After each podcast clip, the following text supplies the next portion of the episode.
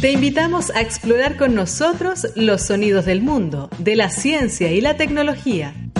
A descubrir las ondas sonoras que hacen vibrar nuestra curiosidad y a preguntarnos sobre el mundo que nos rodea.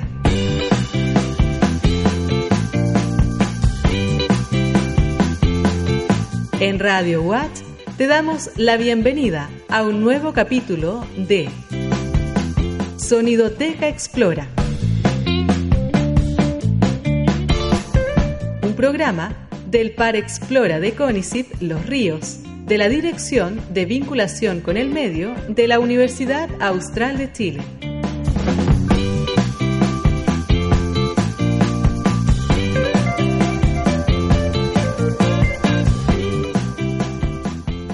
presidenta de la CHIPEC, la Asociación Chilena de Periodistas y Profesionales por la Comunicación de la Ciencia, o para la Comunicación de la Ciencia. Y eh, está en contacto con nosotros Nelly Apol. Sé que no le gusta que le digan Nelly, así que le digo, hola Nelly, ¿cómo estás? Hola Sergio, muy bien. Gracias por acordarte de eso. Sí, me acordaba, por supuesto. Después me retas al aire en un programa de radio, no, no es muy bueno. Eh, Nelly, cuéntame, eh, bueno, eres, para empezar, ¿qué es la CHIPEC? ¿Qué hace la CHIPEC? Te cuento, la HPEC es una asociación gremial, es la Asociación Chilena de eh, Periodistas y Profesionales para la Comunicación de la Ciencia y básicamente agrupa a periodistas científicos, a comunicadores científicos, en, en general agrupa a personas que están eh, trabajando en la interfaz entre la investigación científica y el resto de la sociedad. O sea, no solamente, bueno, antiguamente sabemos que eran solo periodistas, pero ahora hay hay científicos, científicas que trabajan para esta asociación, que, están dentro de la asociación. Bueno, tú misma eres parte de, investigadores de la academia que también están, este, como se dice en algunas veces, lado oscuro, que es la comunicación de la ciencia. Sí, hay el efecto que mencionaste, el, famoso efecto Carl Sagan. Sí, mira, tradicionalmente la, asociación fue fundada por eh, periodistas científicos del año 1976 en ese momento los medios de, circulación eh, nacional, los medios de comunicación eran el lugar donde se, hacía divulgación científica, pero a lo largo de estas cuatro décadas han pasado hartas cosas y ahora hay muchos nuevos escenarios y plataformas para hacer comunicación científica. Así es que si bien todavía tenemos un fuerte contingente de periodistas, ya no son solo de medios, también hay periodistas que trabajan para centros de investigación, periodistas de universidades, periodistas de Par Explora y muchos otros profesionales, como mencionabas tú. Yo soy doctora en biología y tengo un magíster en comunicación de la ciencia y ahora me dedico eh, tiempo completo a la comunicación de la ciencia. Hay también cineastas científicos, hay diseñadores científicos, hay, hay una tremenda variedad de profesionales ahora. Nos falta quizá variedad, no sé, diseñadores de ropa, gente que hace arte, que también podría hacer comunicación de la ciencia, que también es parte de, de este grupo. Sí, pues exactamente. O sea, cualquier persona que, le, que, se, que se apasione con los temas científicos y que quiera comunicarlos, quiera llevarlos a, a otros públicos, que no necesariamente son las personas que leen el diario, pueden ser niños, pueden ser adolescentes, pueden ser tercera edad, pueden ser campesinos, puede ser cualquier cosa que te puedas imaginar. Todos tienen un intereses, a, a pesar de lo que muchas veces se dice que a los niños no les interesa la ciencia, que a la gente no le interesa la ciencia, la encuesta de percepción social de la ciencia y la tecnología muestra lo contrario. Hay muchas, muchas personas en Chile interesadas y hay más demanda que ofertas, que tenemos mucho por hacer por llevar la ciencia de manera interesante, entretenida, a, a, más gente. Claro, eh, estábamos, eh, la presentación al, inicio del programa comentaba de que la ciencia está un poco de moda. Está, bueno, tenemos los eclipses que van a ser un espectáculo a nivel mundial, que vamos a tener la suerte en Chile de tener dos. Uno este año en el norte y otro acá más cerca del sur lo vamos a poder ver mejor. Espero que no esté nublado ese día. Eh, y eh, la ciencia básicamente está muy de moda. Los libros que se venden, muchos eh, superventas son de ciencia. Eh, ayer que, o anteayer pasé por el centro y vi que José Massa de nuevo sacó un libro, no sé en qué momento escribió tanto. Eh, sacó un libro sobre, sobre los eclipses. Em, pero no sé, las charlas que se dan a público general se llenan, por lo menos acá en Valdivia es lo que hemos visto. Em, talleres que se dictan sobre, no sé, aquí nuestros amigos de LABA, por ejemplo, que hacen sus talleres de eh, biomateriales que también se llenan. Eh, ¿Cómo lo ves tú desde, desde esa perspectiva de ya verlo desde de, un ámbito mucho más global? Eh, ¿La ciencia está tomando un lugar o ha tomado un lugar dentro de nuestra sociedad más preponderante? Mira, primero que nada, saludos a los amigos del APA, porque los conocí hace un par de semanas en la Bienal Arte Ciencia de Concepción. Así que, hola, y algún día estaban ahí, sus talleres. Estaban ahora en Antofagasta, así que un saludo también para ellos. Súper.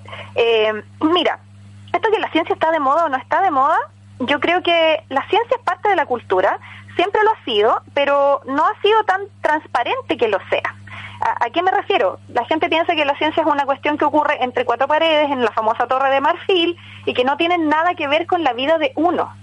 Y eso no es así. O sea, la ciencia y la tecnología subyacen prácticamente todo lo que lo que constituye nuestra vida moderna, lo que vestimos, cómo nos movemos, cómo hablamos, eh, absolutamente todo está imbuido de unas tremendas dosis de ciencia y tecnología pero en general la ciencia se enseña de una manera que es mucho más árida, que tiene que ver con, con fechas, ¿no es cierto? La fecha en que se descubrió esto y esto otro, y fechas en que los genios descubrieron estas cosas. Entonces, hay una visión muy, muy lejana de, de la ciencia para, la, para las personas normales, que es, que es totalmente falsa. La, ciencia la hacen personas comunes y corrientes, y mucho más diversa de lo que la, gente cree. La, la, ciencia la hacen jóvenes y viejos, la gente la hacen hombres y mujeres, eh, y otros géneros también. Entonces, yo creo que ir mostrando que esos estereotipos eran, eran incorrectos, el estereotipo del científico con la bata, con el pelo de Einstein viejo, ¿no es cierto?, de pelo...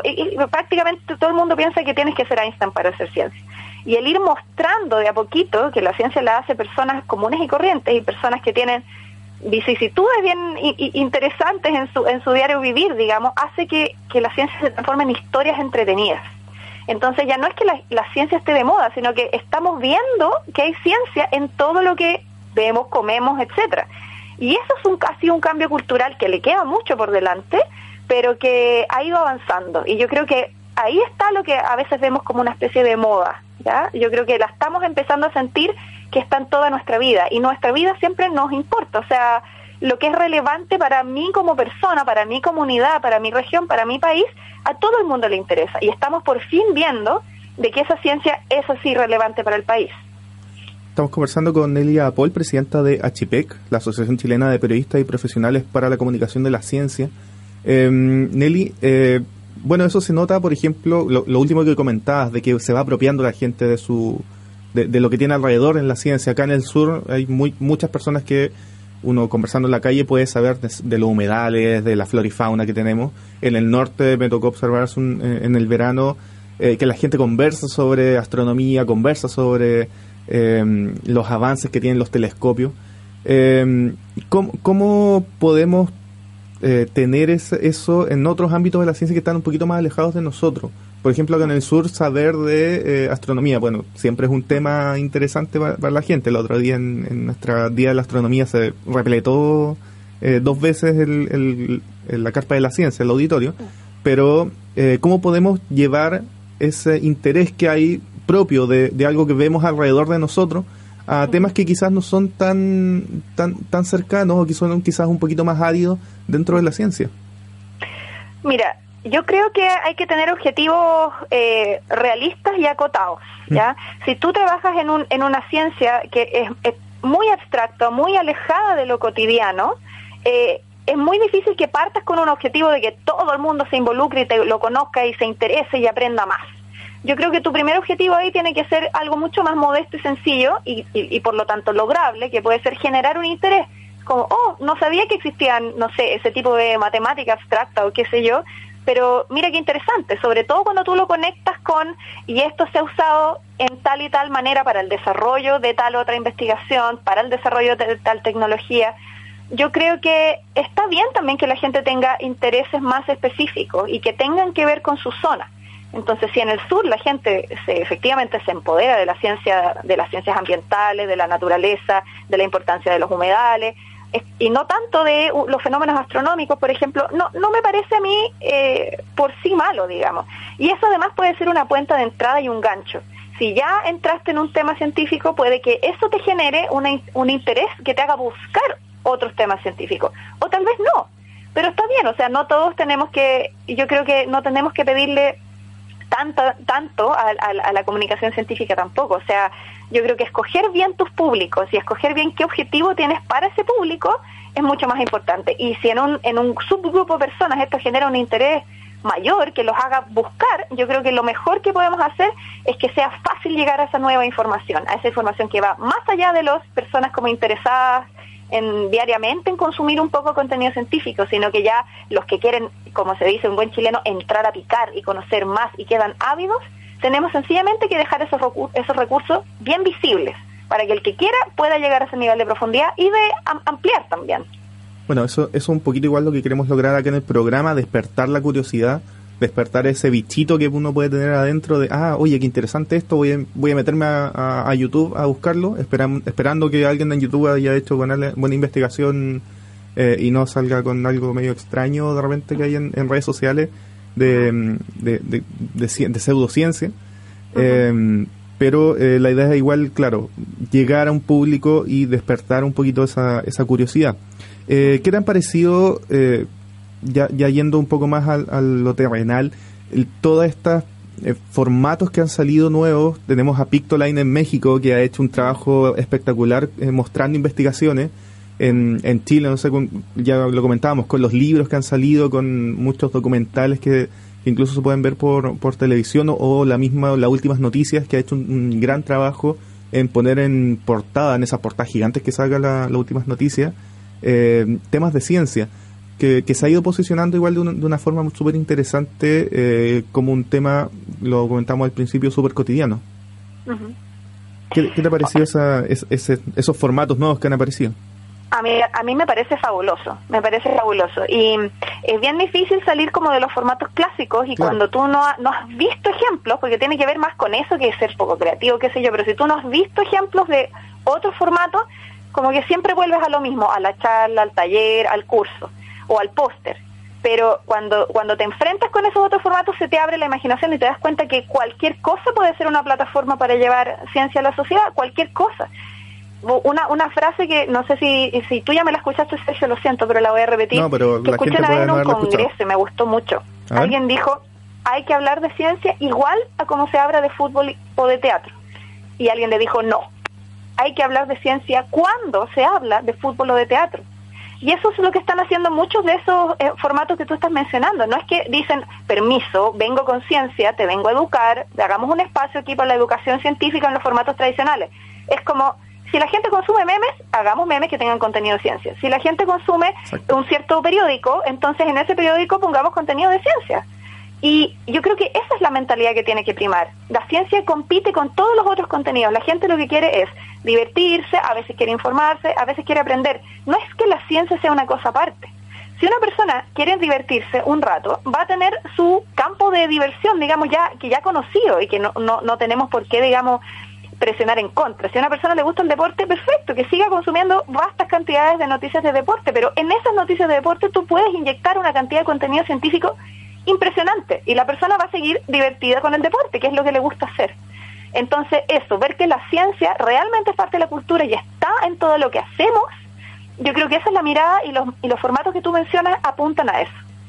Claro, ¿cómo no recordar cuando en algún momento hubo un palo de pinilla y salía los físicos a explicar cómo hizo esa trayectoria el balón? O sea, era, era, triste y a la vez era súper informativo. Eh, Exactamente. Bueno, eh, para ir cerrando un poquito la, eh, este espacio, eh, Nelly, te quería, se me, se, me, acaba de ir la idea, pero te quería preguntar cómo em, científicos y científicas, que probablemente muchos están escuchando, sé que en la universidad se escucha mucho la, nuestra radio, eh, ¿cómo podemos darle un consejo para que se acerquen a, hacer divulgación científica? ¿Cómo, cómo pueden ellos y ellas lograr eh, salir un poco de esta, esta burbuja académica que, claro, si yo presento una charla casi igual como la que le presento a, a mi estudiante o a mis pares, no voy a lograr el efecto probablemente que tiene preparar algo que sabemos que toma tiempo, pero preparar algo y hacerlo especialmente para un público, no sé, desafiarse a hacérselo un, tema súper eh, difícil a, a párvulos o, a, gente que que abuelos y abuelas de adultos, mayores nos juntamos a tomar mate y, pueden hablar de ciencia. ¿Cómo, cómo podemos llegar a, convencer a este público científico, científicos, que puedan hacer eso? Pucha, creo que me he pasado los últimos siete años de mi vida haciendo, haciendo un poco, intentando hacer eso. Yo creo que hay varias cosas. Uno, romper un mito. Hay un, el famoso que se llama efecto Carl Sagan que mencioné hace un rato Carl Sagan, famoso científico, astrónomo eh, norteamericano y divulgador científico, no pudo entrar a la Academia de Ciencias de Estados Unidos sino póstumamente. ¿Por qué? Se vetó su entrada cuando estaba vivo porque consideraban que como salía tanto en la tele, en el fondo su ciencia no podía ser tan buena. Lo estoy explicando de manera muy corta para no darte la lata mucho rato, pero en el fondo los científicos creen que su reputación entre sus pares se va a ver disminuida si dedican tiempo considerable a la comunicación científica. Les cuento que información científica, o sea, hay varios estudios en distintos países del mundo que muestran que esto no es así. Y de hecho, los científicos, incluso hay uno o dos estudios de nivel de varios que comparan varios países que muestran exactamente lo contrario. Si tú participas activamente en divulgación, en divulgación científica, eh, eso está muy correlacionado con que tú tengas un alto índice de impacto, digamos, en tu carrera, el índice H o como se quiera llamar. Eso ya para los más materialistas, ya estoy dándoles un argumento para el que de verdad le importa mucho su, su propio rubro. Pero eh, hay otra cosa que tienen que saber, que no, es, no tienen que hacer todo solos Muchos científicos dicen, a mí me encantaría, pero ¿a qué hora? Si me piden hacer 700 otras cosas, ya ni tengo tiempo de escribir paper con todo lo que me piden. Y eso Tienen que hacer clases, investigar. Y si seguimos en un mundo académico en el que solo le están midiendo los papers, por supuesto que no hay incentivo para hacer lo demás. Pero para eso están los secuaces, para eso está el periodista de tu facultad o de tu centro de investigación, para eso está el diseñador que contrataste cuando querías hacer una charla porque sabías que no la podías hacer solo. O sea, está en esa riqueza de interacciones profesionales donde yo creo que se pueden desempeñar. Por eso está Sonioteca Explora, para que vengan a hablar. Exactamente, o sea, eh, sobre todo en, en, lugares como Valdivia, que tiene una tremenda cantidad de investigación científica de alta calidad, el programa Explora está ahí para apoyarlos. Y, y para apoyarlos en distintas cosas, o sea, no todos tienen que transformarse en el próximo José Massa, no todos tienen ese tipo de habilidades, pero yo creo que todos tienen un cierto interés, una cierta motivación y, y distintas cantidades de tiempo con la que se pueden involucrar. O sea, dar una charla para mil científicos, mil aulas, con apoyo al programa Explora, es una posibilidad abierta para todos. Eh, los que no se sientan también en formatos, digamos, orales, que no se sienten también en, hablando o con una cámara o frente a un montón de estudiantes, eh, también pueden escribir textos, editar textos. Lo que yo creo que no puede ser es decir, yo ya hice mi trabajo y, se termina con la publicación del paper. Facilitar que un otro o ellos mismos pongan a disposición de la sociedad esa información de manera no solamente amigable y bajando los tecnicismos, sino que realmente pensada en un público, eso yo creo que es una responsabilidad social de la ciencia y que una vez que mejoremos el sistema de incentivos, yo creo que vamos a ver a muchos científicos más participando. Ahí está. Muchas gracias, Nelia. Nelly, casi me va. Nelia Bol, presidenta de la Asociación Chilena de Periodistas y Profesionales para la Comunicación de la Ciencia. Muchas gracias por haber estado en este contacto telefónico desde Santiago, y están en Santiago en estos momentos, y eh, por conversar con nosotros aquí en Sonidoteca Explora. Espero que no podamos estar en algún momento acá en el estudio conversando. Yo feliz, me encanta Valdivia. Muchas gracias, Sergio.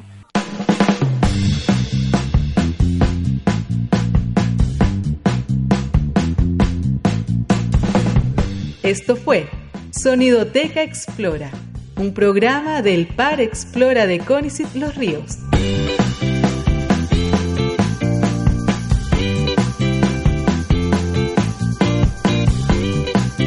Te invitamos cada lunes de 11 a 12 horas a explorar con nosotros en la 90.1 FM en Radio UAT de la Universidad Austral de Chile.